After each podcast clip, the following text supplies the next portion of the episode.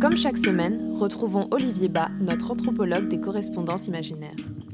Afin d'étoffer la candidature du territoire pour devenir dans six ans l'une des capitales européennes, l'association Rouen-Seine-Normande 2028 m'a demandé, afin de les porter au dossier, d'authentifier non pas une, mais bien deux cartes postales écrites par Gustave Flaubert.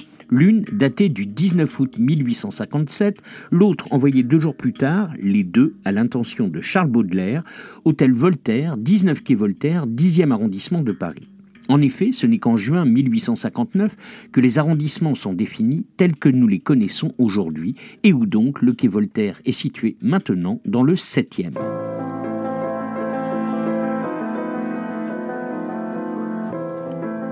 Recto.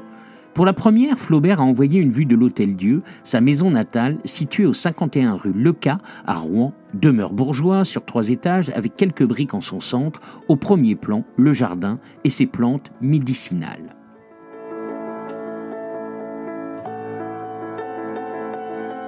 Verso. Mon cher Charles, j'apprends que vous aussi vous allez passer devant la sixième chambre du tribunal correctionnel de la Seine pour outrage à la morale publique et religieuse et aux bonnes mœurs. Tout comme le furent les Goncourt quatre ans avant moi. Quelle idée aussi d'avoir envoyé vos fleurs du mal à ce Gustave Bourdin du Figaro qui, avec sa critique acerbe, je cite, Ce livre est un hôpital ouvert à toutes les démences de l'esprit, à toutes les putridités du cœur. Encore si c'était pour les guérir, mais elles sont incurables vous a fait grand tort. Vous aurez comme accusateur, tout comme moi en février dernier, le procureur général Ernest Pinard. L'homme est certes habile et promis un brillant avenir, et en accusant mon roman en insistant sur Dixit, sa couleur lascive, nous fit craindre le pire. Mais ne vous en faites pas trop.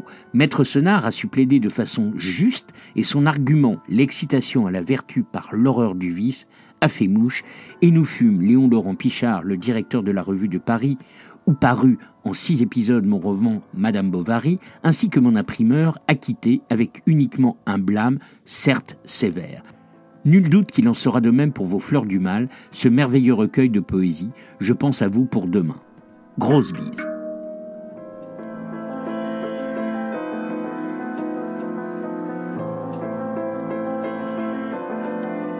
Recto. Pour la seconde, c'est une vue de la scène prise à croisser au petit matin, avec sa lumière naissante, avec en point de mire la grande demeure familiale et son pavillon du jardin, dorénavant seul vestige encore visible où Flaubert gueulait ses textes afin d'en goûter la sonorité.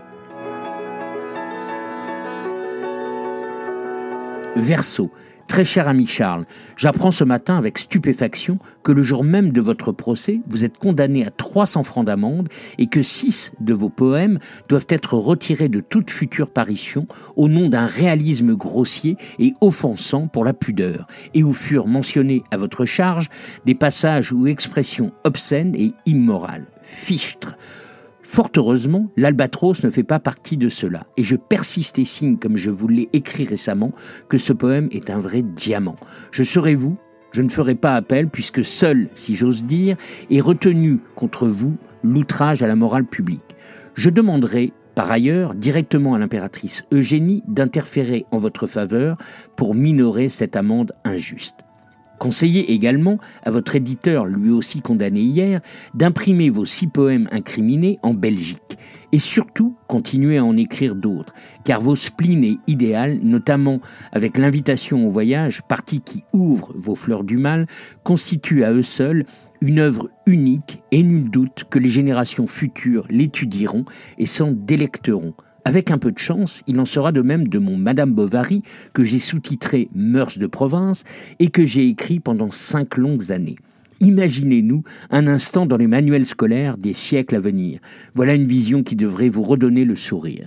Et je suis certain qu'un jour, une loi permettra de vous blanchir. Grosse bise.